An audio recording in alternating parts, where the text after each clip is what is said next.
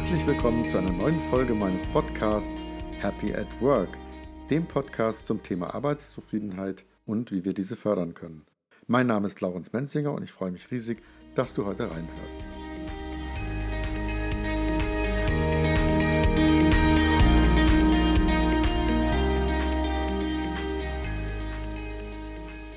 Heute begrüße ich im Podcast Ricarda Riewald. Sie ist Autorin des Buches Die glückliche Organisation und außerdem Gründerin und Geschäftsführerin der Felicicon GmbH, eine Beratung für strategische Organisationsentwicklung in Berlin. Herzlich willkommen, Frau Riewald.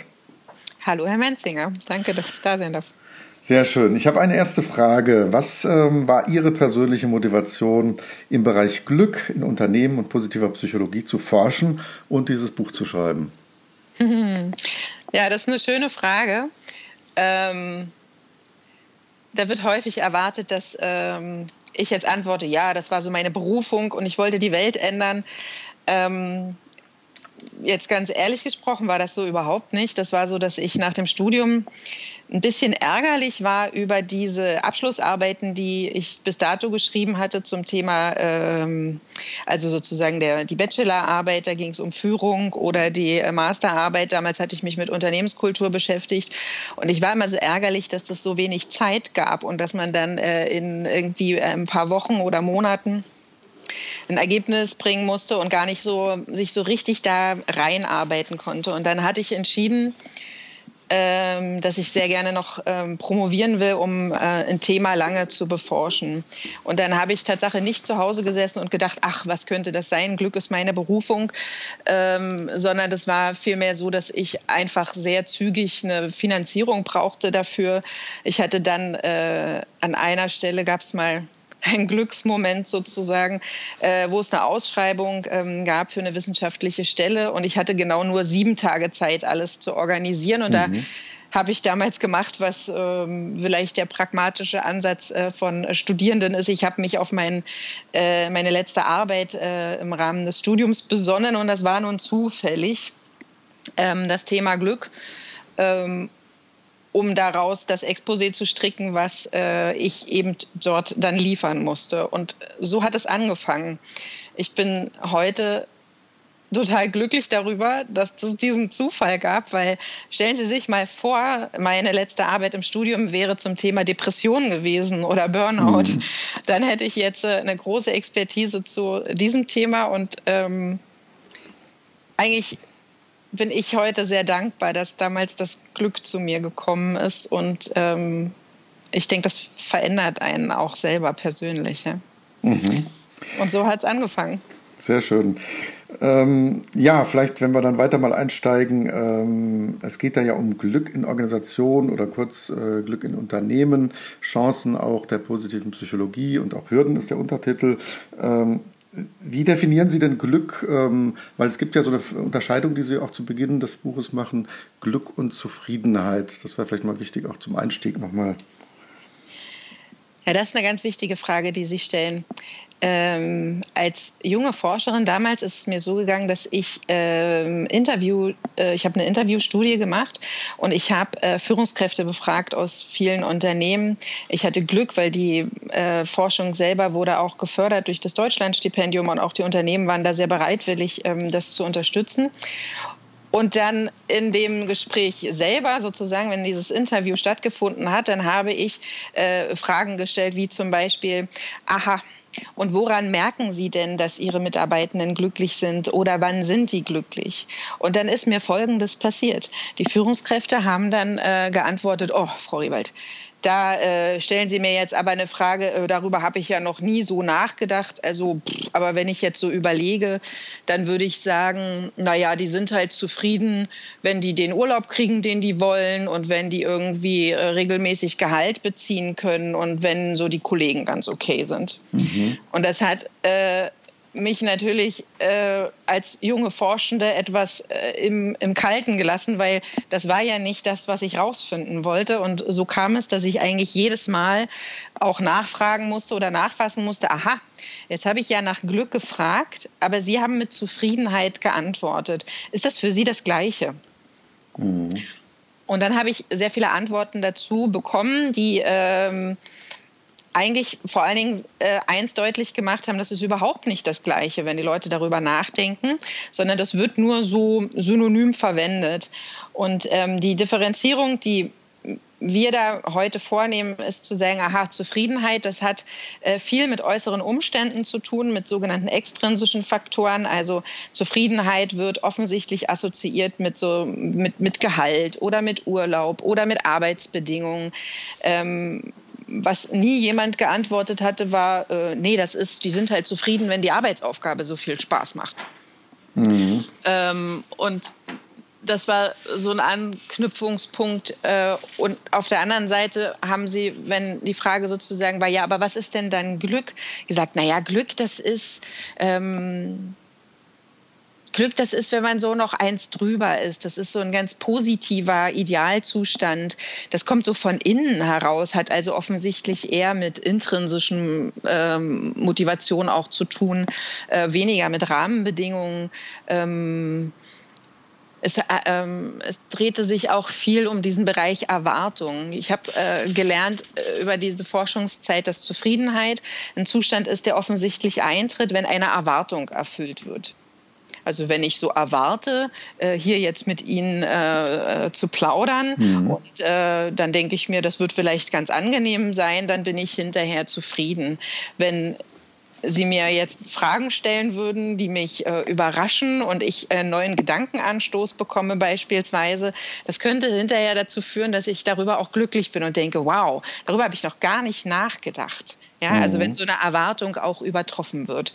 Und ähm, das ist eine bedeutsame Unterscheidung und das finde ich äh, insbesondere auch für Unternehmen relevant, weil wenn Mitarbeitende also wissen Sie, es wird doch total viel Mitarbeiterzufriedenheit gemessen oder mhm. Arbeitszufriedenheit. Und wenn Mitarbeitende antworten, dass sie zufrieden sind, dann machen sie die Dinge also in dem Rahmen, wie sie erwartet werden. Mhm. Und sozusagen so ein Häkchen daran. Und das bedeutet ja aber nicht gleichzeitig, dass sie dann glücklich sind und es bedeutet auch nicht, dass sie sozusagen Potenziale ausschöpfen, die sie vielleicht haben. Und diese Differenzierung, die halte ich für überaus bedeutsam. Insbesondere eins muss ich dazu noch erzählen. Es gibt Forschung von, äh, die ist auch schon relativ alt. Ähm, da hat sich eine Forscherin damit auseinandergesetzt. Sie hat gesagt, die hat so Zufriedenheitsmessungen angeschaut und hat festgestellt, dass also egal unter welchen Umständen Zufriedenheitsmessungen ergeben, dass 80 Prozent der Beschäftigten zufrieden sind. Und das ungefähr. Ne? Mhm. Und das passiert Tatsache auch, wenn die Arbeitsverhältnisse aus objektiven Gesichtspunkten eigentlich prekär sind. Also mhm. Also wenn Sie Näheren in Taiwan mhm. äh, zum Beispiel befragen. Und dann stellt sich ja so ein bisschen die Frage, aha, was wird da eigentlich gemessen und welche Relevanz hat diese Aussage und wie kann das eigentlich sein? Wie kommen Menschen dazu, dann zu sagen, dass sie zufrieden sind? Und die hat festgestellt, dass es ganz unterschiedliche Formen von Zufriedenheit gibt und eben nicht nur eine, sondern ähm, das hat mit diesem Erwartungsabgleich zu tun, dass wenn die Menschen jetzt unzufrieden sind, ähm, mit der Arbeit. Also jetzt mal angenommen, ich wäre jetzt unzufrieden mit meiner Arbeit, dann habe ich ja so mehrere Optionen, was ich jetzt machen kann. Ich kann zum einen beständig darüber meckern mhm. und sagen, boah, das ist so blöd hier, ähm, der Chef ist doof, äh, die Bedingungen sind schlecht, äh, die Kollegin ist doof. Und da kann ich richtig viel Zeit drauf geben oder in der Kaffeeküche mit den Kollegen darüber zu sprechen. Das ist eine Form, die sie definiert hat. Eine andere ist, ich kann auch sagen, nee, nee, ich will jetzt was ändern. Das soll sich hier zum Positiven äh, entwickeln und so ein konstruktiver Ansatz. Und noch eine Form ist ja zu sagen, ah, weil für die beiden, die ich gerade beschrieben habe, müsste ich jetzt Energie aufwenden. Also entweder muss ich sehr viel reden oder ich muss wirklich was tun. Mhm. Aber wenn ich die Energie gar nicht aufbringen will, dann kann ich natürlich was Einfaches machen. Ich schraube meine Erwartungen einfach runter. Und das merken Sie immer dann, wenn die Menschen sagen, naja, es ist bei mir jetzt nicht so optimal. Aber neulich hat mir jemand erzählt, also bei dem ist viel, viel schlimmer. Und da geht es mir doch hier eigentlich gut und da muss ich mich nicht verändern, sondern mich damit eigentlich nur arrangieren. Und das äh, wurde damals genannt die sogenannte resignative Arbeitszufriedenheit, die zu einem großen Teil erklärt, warum diese Zufriedenheitsmessungen so positiv ausfallen, auch wenn die Bedingungen eigentlich prekär sind. Und da stelle ich mir dann eben auch aus der Wissenschaft die Frage, oder vielleicht eben auch, wenn ich jetzt so Geschäftsführer oder Vorstand wäre, ist das eine Kennzahl, die für mich eigentlich relevant ist? Mhm. Ja, das äh, sind schon mal äh, wichtige Einblicke natürlich auch, äh, die ja die Basis auch für das Buch und Ihre Forschung äh, stellen und natürlich die auch wichtig sind für, für die weiteren Punkte, die wir jetzt beleuchten. Äh, Glück ist also intrinsisch äh, und die Zufriedenheit mehr aus dieser extrinsischen Sicht. Jetzt geht es ja in dem Buch auch darum, wie kann man Glück in Unternehmen steigern. Ähm, da gehen Sie ja drauf an auf drei äh, essentielle Faktoren. Ähm, Sinn, Selbstverwirklichung und Gemeinschaft. Ähm, können Sie da mal ein bisschen drauf eingehen? Mhm. Die sind äh, auch entstanden, weil ich ne, äh, sozusagen aus dieser qualitativen Forschung, also die habe ich mir nicht ausgedacht, ähm, sondern das ist, was Führungskräfte beantworten, wenn sie gefragt werden, wann ihre Mitarbeitenden glücklich sind. Und dann erzählen die, ähm, zum einen darüber, wann die nicht glücklich sind, also so eine Art Ausschlusskriterium, und zum anderen darüber, was es eben ähm, ausmacht. Und das eine ist äh, eben dieser Aspekt Sinn. Ähm, ein Ausschlusskriterium wäre, na, die sind eben nicht glücklich, wenn sie was gearbeitet haben und das verschwindet dann in der Schublade. Also das wird nie wieder verwendet. Das ist quasi sinnlos gewesen. Und das Gegenteil davon wäre, ähm, wenn Leute was sagen, sie wissen genau, wofür sie hier einen Beitrag leisten. Das hat irgendwie ein höheres Ziel. Ähm, sie tun was Gutes. Das hat ein bisschen mit Wertekongruenz zu tun. Also passen meine Werte zu dem, was ich hier arbeite. Ähm, wenn ich zum Beispiel, ähm, ja, also aktuelles Thema, schwank aus meinem Leben, meine Tochter, die ist 13, die hat jetzt gerade entschieden, sie will jetzt mal vegan sein. Mhm. Und wenn ich so eine Überzeugung habe als Mensch, dass ähm, also Veganismus eine, eine gute Sache ist, um zum Beispiel dem Klimawandel entgegenzuwirken, dann werde ich ganz schlecht aufgehoben sein in einer Metzgerei. Mhm. Weil dann gibt es keine Wertekongruenz, sondern da gibt es eine Reibung und die kostet mich Energie und die macht auch, dass ich meine Arbeit nicht als sinnvoll erleben kann. Das wäre so ein Beispiel. Mhm. Nächster Aspekt wäre der, äh, die Selbstverwirklichung, was äh, da denken viele Menschen jetzt erstmal, es geht dann darum, oh, ich mache halt so, was ich will und dann habe ich mich selbst verwirklicht. Das ist nicht so ganz die Definition davon, sondern da geht es darum, ähm, etwas also dass ich Ideen habe, die ich auch umsetzen kann, zum Beispiel im Unternehmen, dass ich dazu gleichzeitig noch meine eigenen Stärken und ähm, Talente auch benutzen kann. Was nicht meint, Dinge, in denen ich gut bin, weil ich sie lange studiert habe, sondern Dinge, die mir auch liegen als Mensch, die vielleicht auch ja, einfach zu meinem Typ passen und dass ich auch in, äh, den angemessenen Handlungsspielraum dazu bekomme, ähm, dort gestalterisch tätig zu sein. Das ist, was wir unter dem Begriff Selbstverwirklichung mhm. verstehen und was auch, ähm, das haben wir geprüft, von anderen immer wieder so verstanden wird, dass es Leute, was Leute darauf antworten, wenn sie das definieren sollen. Und Gemeinschaft ähm, ist ein bedeutsamer Aspekt hier geht es so ein bisschen darum, ja, sind wir jetzt nur so eine Gruppe, weil wir zusammen was arbeiten oder äh, wann ist eine Gruppe eigentlich wirklich eine Gemeinschaft? Also wann, wann gibt es da auch irgendwie einen Zusammenhalt oder irgendwie so ein Zugehörigkeitsgefühl? Und ähm, hier haben wir festgestellt, dass insbesondere dieses gemeinsame Ziel, also zusammen auf etwas hinzuarbeiten, und zwar Tatsache zusammen und nicht nebeneinander oder gegeneinander, für die Menschen eine große Bedeutsamkeit hat und auch die Art und Weise, wie in dieser Gemeinschaft miteinander umgegangen wird, wie Interaktion gestaltet ist. Da bringen Menschen oft Beispiele aus dem Bereich Humor zum Beispiel. Also können wir zusammen lachen. Mhm. Ja, und ist das irgendwie, hat das eine Leichtigkeit? Äh, das ist ja auch dicht an Ihrem Thema dran. Oder ist das immer so, ich sag mal, in diesem höflichen Rahmen, mhm. wie wir mhm. hier gemeinsam ähm, arbeiten? Mhm. Ja, und das sind diese drei Aspekte, die wir herausgefunden haben, die eben eine große Bedeutsamkeit haben für das Thema Glück und Arbeit. Und da haben Sie schon gemerkt, dass Rahmenbedingungen nicht dabei sind. Mhm. Ja. Und ähm, was, was bedeutet das? Rahmenbedingungen sind nicht dabei? Ähm, das bedeutet, dass wir tatsächlich nicht finden konnten, dass Menschen auf die Frage, was macht glücklich bei der Arbeit, ähm, mit äh, Gehalt antworten oder mit ergonomischer Bürostuhl oder mit ähm, Büroausstattung oder Obstkorb oder Kickertisch. Mhm. Ist das aber wirklich so mit dem Gehalt? Ich meine, das ist doch für viele Menschen schon ähm, ein zentrales Thema, wenn sie, äh, weil Geld ähm, ist zum Leben da und äh, reflektiert auch ein Stück ähm, Wertschätzung. Also zumindest ist, äh, das kenne ich aus meiner eigenen Personalpraxis, ähm, dass es da durchaus manchmal Leute gibt, die dann sehr, sehr unzufrieden sind, wenn sie irgendwo sagen, äh, vor allem im Vergleich ähm, untereinander, wenn sie sagen, das sehe ich nicht ein und verstehe nicht, warum diese Person jetzt dieses Gehalt hat, äh, ich kann doch viel mehr oder bin schon so und so viele Jahre dabei. Ist das tatsächlich so, dass ähm, das kaum einzahlt oder gar nicht? Ähm, ja, jetzt haben Sie ja selber schon äh, gesagt, ne? das hat auch mit Vergleichen zu tun. Ähm, das Geld selber, also da gibt es ja sehr kontroverse Studien dazu oder irgendwie die Forschung ist da sehr kontrovers unterwegs. Es geht hin bis zu, äh, wir können feststellen, dass die Menschen durchschnittlich mehr verdienen. Über die viele, viele Jahre äh, gibt es lange Studien, aber das Glücksniveau ist konstant. Das heißt, also offensichtlich bringt mehr Gehalt nicht automatisch auch ein höheres äh, Glückslevel jetzt über Nationen betrachtet. Mhm.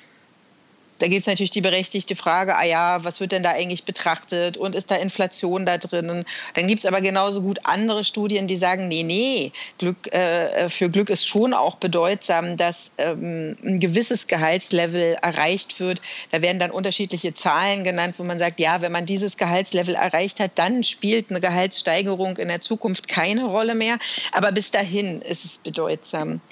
Ähm, aus meiner Praxis mit Unternehmen kann ich sagen, äh, wir haben ja gearbeitet auch im, im, im, Wissenschaftsbereich zum Beispiel oder im Handwerksbereich. Und ich stelle fest, dass wenn, die, wenn das Level von Gehalt relativ niedrig ist, wie häufig das im Handwerk anzutreffen ist, dann ist das für die Menschen total ein Thema. Und da kommt man auch in der Beratung nicht äh, drum rum, dass ähm, irgendwie zu bearbeiten. Also wenn die wirklich überlegen müssen, ob sie abends ins Kino gehen können oder nicht oder ähm, ob sie eine Klassenfahrt für ihre Kinder bezahlt kriegen, dann ist das etwas, was ähm, eine, eine Bedeutsamkeit hat. Allerdings stelle ich eben fest, in, äh, im Dialog geht es den Menschen dann meistens auch gar nicht ums Geld sondern es geht um diese Form von, ähm, von Sicherheit oder von Freiheit oder von ähm, ich kann meinem Kind das ermöglichen, was ich glaube, was wichtig für mein Kind ist. Und da ist Mittel, äh, das, da ist dann das Geld immer nur Mittel zum Zweck. Und dann gibt es diesen anderen Aspekt, den Sie angesprochen haben, das ist Vergleichen.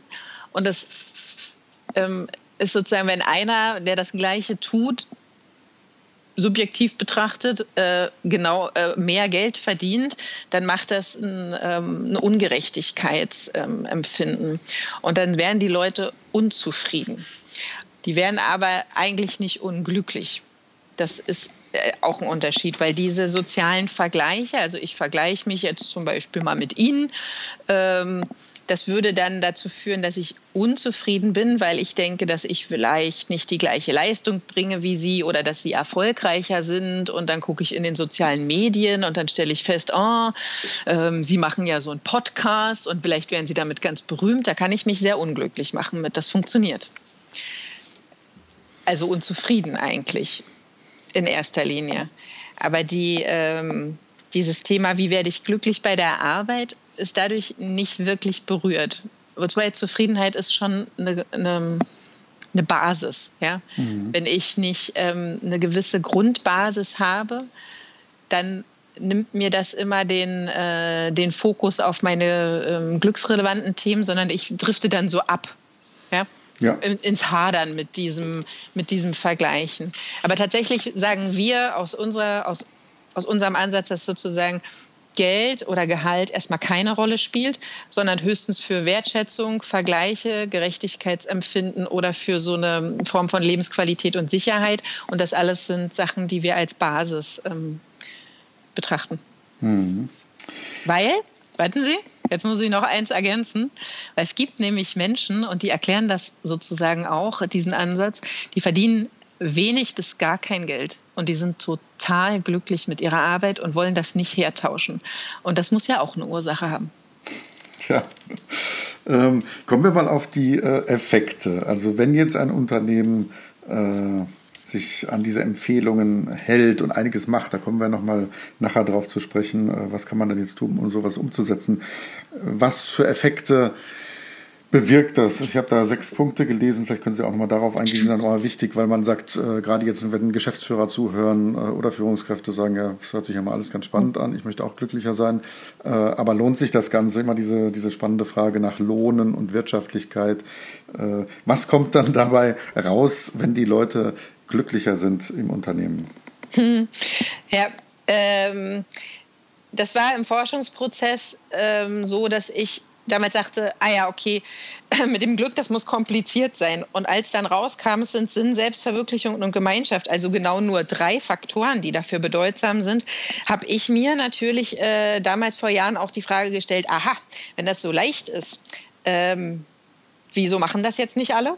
Also, wo ist das Problem? Mhm. Und äh, der erste Ansatzpunkt, den ich dann hatte, war zu denken, naja, okay, vielleicht gibt es wirtschaftlich keine Relevanz. Vielleicht ist es für Unternehmen einfach nicht interessant, ähm, sich um Glück äh, der Mitarbeitenden zu beschäftigen, weil da am Ende ähm, keine Euros bei rauskommen oder keine Dollar. Und ähm, das habe ich eben entsprechend untersucht und ich konnte dann feststellen, dass äh, Führungskräfte, Vorstände, Geschäftsführende auf auf diese Frage, was das jetzt bringen würde, doch immerhin assoziieren, dass sie sagen, also naja, wenn die glücklich sind, wenn ich jetzt mal genau überlege, Frau Rewald, dann ähm, dann identifizieren die sich mehr mit dem Unternehmen. Wenn ich jetzt überlege, ich habe glückliche oder weniger glückliche Mitarbeitende, was unterscheidet die? Die Glücklichen, die identifizieren sich eben mehr, die haben eine stärkere Bindung an das Unternehmen, also auch eine emotionale. Das heißt, sie werden weniger äh, schnell das Unternehmen auch verlassen oder daran auch gar nicht denken. Und das ist schon mal ein wirtschaftlich sehr relevanter Faktor, weil Fluktuation kostet eine Menge, Menge Geld, auch Recruiting. Mhm. Und äh, Tatsache ist ja auch so, dass Krankheitstage ähm, reduziert werden, wenn Menschen äh, in grundsätzlich positiver Stimmung sind oder glücklich am Arbeitsplatz, weil dann das Immunsystem äh, stärker anspricht. Dazu gibt es Forschungsergebnisse, die das ganz klar zeigen. Ähm, ein anderer Punkt ist, die Menschen sind besserer Stimmung, die Mitarbeitenden oder Beschäftigten. Und jetzt kann man sagen, naja, okay, das ist jetzt irgendwie logisch. Aber wenn man wirtschaftlich draufschaut, welche Konsequenzen das hat, dann bedeutet das, ja auch, dass die ähm, eine andere Form haben, mit Konflikten beispielsweise umzugehen. Ähm, das können Sie mal überprüfen, Sie oder mhm. die Zuhörer. Also wenn ich äh, wirklich guter Stimmung bin, dann habe ich wirklich Schwierigkeiten, ähm, einen Konflikt so ganz doll ernsthaft auszutragen, weil dann habe ich insgesamt eher eine Orientierung auf eine Lösung hin, also eine, ähm, einen konstruktiven Ansatz, als wenn ich das nicht habe. Ähm, wenn Sie jemand breit anlächelt, dann können Sie mit dem viel schlechter streiten, als wenn Sie ähm, äh, ja, wenn der irgendwie eine versteinerte Mine hat oder so. Also mhm. es sind so ganz einfache Sachen. Also Konfliktmanagement wird sich verändern und wenn Sie, äh, Sie waren ja selber lange in der Unternehmensberatung, dann wissen Sie, wie viel äh, verloren geht an Arbeitsleistung darüber, dass Konflikte äh, totgeschwiegen werden, nicht ausgetragen oder lustige Machtkämpfe mhm. entstehen, die äh, einfach Zeit und Ressourcen kosten. Ähm, auf der anderen Seite ist es so, dass Menschen, die eine, eine, hohe Bindung haben an das Unternehmen und dort eine gute Stimmung haben, die tragen das auch nach außen. Und das ist wirtschaftlich für Unternehmen in zweierlei äh, Hinsicht relevant. Zum einen äh, ist das gerade, weil der Arbeitsmarkt sich verändert hat, derzeit total bedeutsam, was so Employer Branding angeht oder ähm, ähm, Empfehlung, also Arbeitgeberempfehlung, wo man mhm. sagt, ja, hey, komm doch zu uns, hier, bei, hier, wo ich arbeite, das ist so ein super Platz. Ähm, da spielt das eine große Rolle. Und dann natürlich ist es auch so, dass die Kunden Kunden das merken.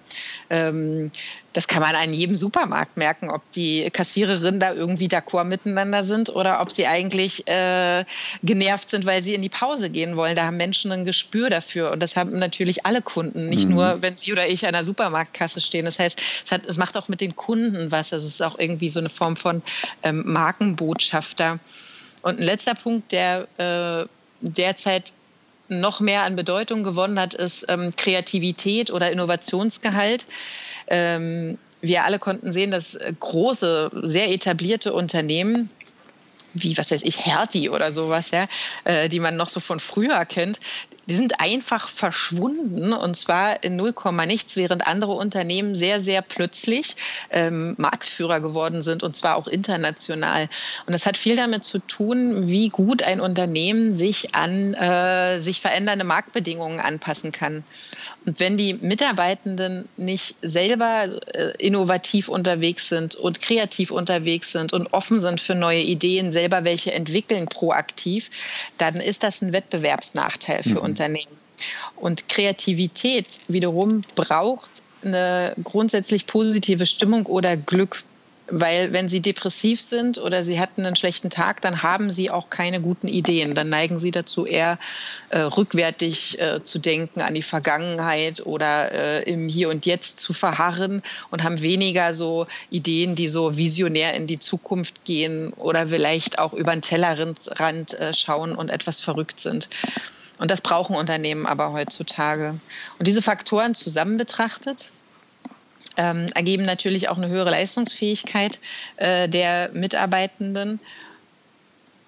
Mhm. Und ich denke, an der Stelle kann man aufhören. Was will man noch sagen? Also da frage ich mich immer, was, was will ein Unternehmen noch mehr? Ja, außer äh, Leute, die äh, ganz stark gebunden sind, die intrinsisch motiviert sind und nicht extrinsisch, die man also nicht regelmäßig mit noch mehr Gehalt ködern muss.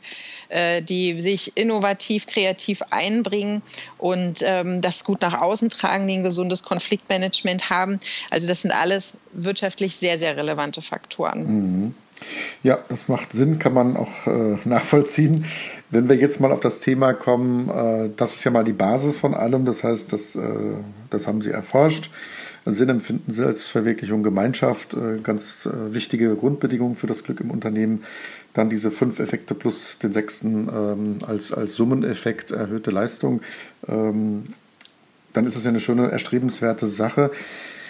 Wenn Sie jetzt mit einem Unternehmen äh, zusammen sind oder ein Unternehmen hat Ihr Buch gelesen, die Geschäftsführung, wie auch immer, dann Mitarbeiter und ähm, die sagen, wir möchten ja auch ein bisschen mehr Glück haben. Wie würden Sie jetzt vorgehen? Wir wählen in der Regel so ein äh, fünfstufiges Verfahren. Das heißt, wir äh, analysieren äh, im ersten Schritt, ähm, dann machen wir ein Konzept, was genau auf dieses Unternehmen passt, weil ähm, nicht alles lässt sich eins zu eins auf jedes Unternehmen übertragen. Die sind sehr unterschiedlich da, wo sie stehen, was sie für eine Kultur haben, was es für Bedürfnisse gibt. Ähm, dann bauen wir genauso maßgeschneidert äh, Maßnahmenpakete für die zusammen. Das ist der dritte Schritt. Der vierte ist, die natürlich entsprechend durchzuführen. Der fünfte ist, die ähm, dann irgendwie nachhaltig auch zu integrieren und zu evaluieren. Ähm, einen ziemlichen Fokus haben wir auf diesem Bereich Analyse, also auf dem Schritt 1, ähm, weil das auch eine Budgetfrage, also und auch eine, also eine Ressourcenfrage, nicht nur im Sinne von Budget, auch von Zeit. So ein Beratungsprozess, das ist für ein Unternehmen natürlich auch ähm, nicht nur ein Kostenfaktor, sondern viel interessanter ist eigentlich, wie viel Zeit müssen die da reingeben und wie viel Zeit arbeiten die dann nicht. Mhm. Äh, wenn jetzt im breiten Stil ähm, Trainings oder Coachings gemacht werden, dann sitzen die Leute ja in der Zeit nicht und produzieren. Das ist wirtschaftlich relevant, so dass wir ähm, sehr stark in der Analyse schauen, okay, wo stehen die gerade und was brauchen die? Ähm, da haben wir ein Instrument entwickelt, was in der Lage ist, ähm, organisationsdiagnostisch ähm, Glück am Arbeitsplatz auch zu messen entlang dieser drei Faktoren. Wir können dann auch ähm, diese Effekte messen äh, oder andere Aspekte, die für das Unternehmen gerade relevant sind. Da gehört oft sowas wie Veränderungsbereitschaft dazu oder ähm, wie stark sind die Menschen gerade committed zu einem aktuellen Change-Prozess. Äh, und dann können wir gemeinsam mit dem Vorstand oder der Geschäftsführung entscheiden, wo sie den Fokus legen wollen. Ähm, das ist so ein bisschen wie Fiebermessen am Anfang. Ähm, wo steht der Patient gerade äh, und was brauchen die jetzt? Ähm, wo ja, haben die auf welchem Wert sind die besonders niedrig oder besonders hoch. Das unterfüttern wir dann noch qualitativ, äh, um zu schauen, ah, wie ist die Kultur hier aufgestellt und wir schauen natürlich auch, welche Kommunikationskanäle funktionieren ähm, derzeit, welche Strukturen haben die schon. Ähm, äh, wie funktioniert das, um dann sehr zielgerichtet vorzugehen. Ja. Mhm. Und ähm das, äh, für mich ist es jetzt noch ein bisschen abstrakt. Äh, wenn Sie jetzt mal einen Schritt weiter sind, haben Diagnose, Analyse gemacht, ein paar Ziele, Strategie definiert ähm, und sind jetzt bei den Maßnahmen. Äh, können Sie da mal so ein paar Beispiele nennen? Weil das ist, glaube ich, wahrscheinlich mit das Spannendste. Ähm, was, was macht man jetzt, damit sich da was verändert im Unternehmen? Also was können solche beispielhaften Maßnahmen sein? Das kommt jetzt immer ein bisschen darauf an, was Sie genau verändern wollen, wo sozusagen der Fokus gelegt wurde. Ähm, was häufig aber dabei ist, ähm, ist ähm, sind zum Beispiel ähm, Vorträge oder ähm, Seminare, die erstmal zum Thema Glück aufklären, weil wir haben festgestellt, dass eine äh, größere Hürde für äh, Mitarbeitende oder Unternehmen einfach die ist, dass die Leute zu wenig Ahnung haben, wie Glück eigentlich funktioniert und sich darüber wenig auseinandergesetzt haben bisher, dass sie sozusagen diesen Kenntnisstand, den ich jetzt vielleicht habe oder den Sie auch haben, gar nicht besitzen. Das heißt, da gibt es sozusagen so einen edukativen Teil, ähm, die, die Leute abzuholen, ins Reflektieren zu bringen. Ähm, das kann man dann auf verschiedenen Ebenen spielen. Für die Führungskräfte, dass die auch im Austausch miteinander dort arbeiten, ähm, auf Teamebene, dass sie sagen, okay, wo sind, wo stehen wir hier gerade, was sind unsere Ressourcen? Und ähm, wir wählen dann eben jeweils den Fokus Sinn, Selbstverwirklichung oder Gemeinschaft, den das Unternehmen gesetzt hat. Mhm. Und äh, Stichwort Führung, ähm, was sind da Ihre Erfahrungen und auch Ratschläge? Äh, was ist da wichtig, ähm, was den Führungsstil angeht, um Glück zu fördern im Unternehmen? Hm. Ja, da kann ich jetzt natürlich viele Schlagworte bringen äh, zum Thema äh, Führung oder Führungsstil. Ähm, also was viel der, ich sag mal, transformationale Führungsstil, der bildet zu großen Teilen ähm, Dinge ab, die wir als bedeutsam erleben, also wo es sozusagen um diese Sinneinbettung gibt. Ähm, aber auf der anderen Seite ist sozusagen der ja manchmal fast als gegenteilig, manchmal auch als ergänzend gehandelte transaktionale Führungsstil ähm, einer, der auch sehr stark auf dieses Thema einzielt, äh, einzahlt. Und wenn man jetzt mal so von diesen klassischen Definitionen von Führung und was es so für Stile äh, gibt, ähm, weggeht und sich ähm, einfach nur mal so einen Menschen anguckt, dann würde ich immer sagen, also eine Führungskraft, die Mitarbeitende ähm, so führen kann, dass diese glücklich sind, ist eine, die zum einen gelernt hat, selber operativ nicht zu stark eingebunden zu sein. Das ist auf jeden Fall eine Hürde, die ich immer wieder sehe. Mhm. Äh, weil die brauchen Kapazitäten, dass sie sich wirklich auseinandersetzen können mit ihren Mitarbeitenden, dass sie verstehen können, wie die funktionieren, wo die ihre Ressourcen haben, äh, wo die Energien entwickeln und dort ähm, mehr als Möglichmacher unterwegs sind, als, äh, als mehr, also als Fachkraft. Und da ist eben oftmals ein strukturelles äh, Problem dahinter dass ja Führungskräfte in der Regel nicht aufgrund ihrer sozialen Fähigkeiten zu Führungskräften werden, sondern aufgrund ihrer fachlichen Kompetenzen. Und da ergibt sich dann ein Gap, der eben auch zu schließen wäre. Aber kriegen Sie das gedreht? Das ist ja eine sehr spannende Frage, weil ähm, mit der Hypothese, dass viele durch die Fachlichkeit äh, in die Führung reinwachsen äh, und es auch oft ähm, ja, als ein wichtiger Karriereschritt gesehen wird, weil die, die, äh, es gibt ja auch Fachkarrieren, wo Leute jetzt keine großen Teams führen, sondern ähm, ähm, man ja irgendwo sagt, entweder Personalverantwortung, klassischer Karriereweg oder aber eben auch ein Karriereweg, wo es heißt, äh, man geht mehr in die fachliche Verantwortung. Ähm, und das, weil Sie gerade gesagt haben, das müssen dann diejenigen, die vielleicht mehr aus äh, dieser Fachlichkeit gekommen sind und dann doch große Teams führen, ähm, erstmal lernen. Und das würde mich natürlich interessieren, wie kriegt man das gedreht? Weil jetzt sind Maßnahmen gewesen, Seminare, Coachings, Vorträge. Ähm, haben Sie schon da positive Erfahrungen gemacht, dass eben auch Leute, die dann vielleicht da äh, mit wenig Empathie führen oder viel zu eng die Leinen halten und, und den Mitarbeitern kein Empowerment geben, keine, ähm, ihnen nichts zutrauen. Das, das sind ja alles Dinge, die massiv auf die Motivation drücken, wo Leute sich gar nicht verwirklichen können. Und ähm, wenn das jetzt eben herausgefunden wurde, und man, äh, dass man sagt, so, da müsst ihr euch aber ein bisschen verändern. Und mhm. hat das funktioniert? Funktioniert es? Ähm, ja, also in der Tat funktioniert es. Es gibt ähm, so ein bisschen zwei, äh, zwei Stränge, an denen man ziehen kann. Das eine ist diese, dieser strukturelle Aspekt, man sagen kann, okay, in der Zukunft werden wir Führungskräfte vielleicht anders aussuchen, als wir das bisher getan haben, weil wir diese Rolle anders definieren im Unternehmen. Wenn es da ein Verständnis äh, dafür gibt, ähm, ist das schon ein sehr positiver Effekt.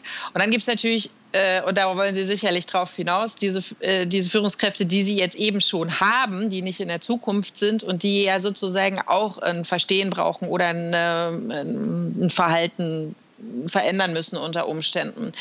Und da äh, haben wir schon auch ähm, ja, sehr schöne Geschichten, auch sehr berührende, muss ich sagen. Ähm, ich erzähle ein Beispiel. Ja.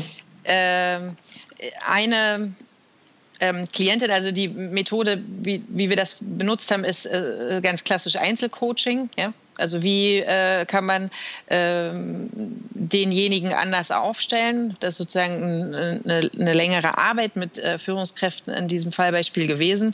Und eine ähm, äh, Klientin, die ist mir besonders im Gedächtnis geblieben, die war immer sehr angespannt auch in ihrer Führungstätigkeit. Ähm, die wollte das schon gerne, aber da gab es so viele Querelen. Jetzt ja auch persönlich eigentlich immer ein bisschen angesprochen gefühlt oder dass sie dann immer dachte, oh, meine Mitarbeiter, die reden so hinter meinem Rücken und war sehr, sehr stark kontrollierend. Und die ist da so reingewachsen, die ist sozusagen so aufgestiegen aus diesem Team heraus. Die hat halt früher gemacht, was die anderen da jetzt auch noch machen und führte die jetzt. Und äh, ein großer Teil ihrer Mitarbeiter ist also auch älter als sie. Und das war eigentlich ein sehr stark emotional persönliches Ding auch. Und ähm, im, im Zuge dieses Coaching-Prozesses ist eigentlich äh, eine Sache eben rausgekommen, die ich auch als so berührend erlebt habe, und zwar, dass sie eigentlich vor allen Dingen total traurig war, dass sie selber bestimmte Tätigkeiten nicht mehr machen konnte weil sie eben jetzt in der Führungsverantwortung ist, so viel in der Kommunikation, so viel in Meetings. Und wir konnten das gut auflösen darüber, dass sie tatsächlich dann erkannt hat, ja verrückt, ich bin ja hier die Führungskraft, ich muss erstens das gar nicht alleine machen und zweitens äh, kann ich Aufgaben anders verteilen, so dass ich hier nicht immer das Nadelöhr bin und am Ende ich selber mir wieder Kapazitäten einräume, so dass ich diese Tätigkeit, äh, die ich eigentlich liebe und wo ich in Wirklichkeit so eine gewisse Trauer habe, dass ich die jetzt nicht mehr mache, auch zu Teilen ähm, wieder machen kann. Dadurch ist eine total, äh, große Nähe auch wieder zu dem Team entstanden. Und ähm, sie selber konnte diese Verantwortung verteilen. Und dieser Weg, den sie gegangen ist, das zu begleiten, das war auch ein sehr emotionaler Prozess, ja. Mhm. Ja, vielen Dank. Ähm, das hört sich nach einer schönen äh, positiven Transformation an. Ja, jetzt äh, zum Schluss. Das war ja alles ein schöner Überblick äh, über die Bedingungen für Glück im Unternehmen, die Effekte äh, den Fahrplan, den Sie anbieten als Beratungsunternehmen für die Sicon. Ähm, zum Schluss vielleicht noch ähm, für dieses Podcast-Gespräch. Haben Sie noch irgendwie Tipps oder Anregungen für den Einzelnen, für die Zuhörer, was man tun kann, wenn man ein bisschen mehr Freude, Glück in seinen Arbeitsalltag bringen möchte? Also meinen Studierenden sage ich an der Stelle immer, ähm, versuchen Sie mal ohne äh, Fernsehen oder äh, soziale Medien auszukommen, ähm, weil das am Ende dieses sich vergleichen ähm, sehr stark fördert. Und das ist in jedem Fall was, was glücksreduzierend wirkt. In jedem Fall. Ähm, dass ich sage, okay, pflegen Sie Ihre sozialen Kontakte, die, die Sie haben. Und zwar äh, sage ich dann Facebook ist kein sozialer Kontakt. Mhm. Und es ist auch kein sozialer Kontakt, wenn Sie zu zweit eine Serie vor Ihrem Laptop gucken, sondern sozialer Kontakt ist, wenn Sie sich wirklich gut und intensiv unterhalten können, wenn Sie vielleicht was dazulernen. Ähm, also dieses sich vergleichen, ist was, wo ich dazu rate, das auszuschließen und gleichzeitig genau das Gegenteil zu machen, also nicht zu gucken, was alle anderen machen, sondern vielmehr bei sich selber zu gucken und da auch nicht im Kopf sondern im Bauch. Mhm. Ähm, was gibt mir eigentlich Energie und was nimmt mir welche? Fühlt sich das leicht an? Und wenn es sich nicht leicht anfühlt, die Aufgabe, dann ist irgendetwas noch nicht richtig. Und dann lohnt es, so lange darüber nachzudenken oder zu analysieren, bis man rausfindet, was es braucht, dass diese Aufgabe sich leicht anfühlt. Oder vielleicht auch erstmal nur die Erkenntnis, welche Aufgaben fallen mir leicht und mit welchen gehe ich strahlend und energetisch nach Hause und bei welchen nicht. Und dann mhm. Fokus auf Energie. da wo Energie kommt, dahin laufen. Da bin ich ganz bei Ihnen. Vielen Dank für diese Tipps und für dieses Gespräch, Frau Rewald. Ja, herzlichen Dank auch an Sie.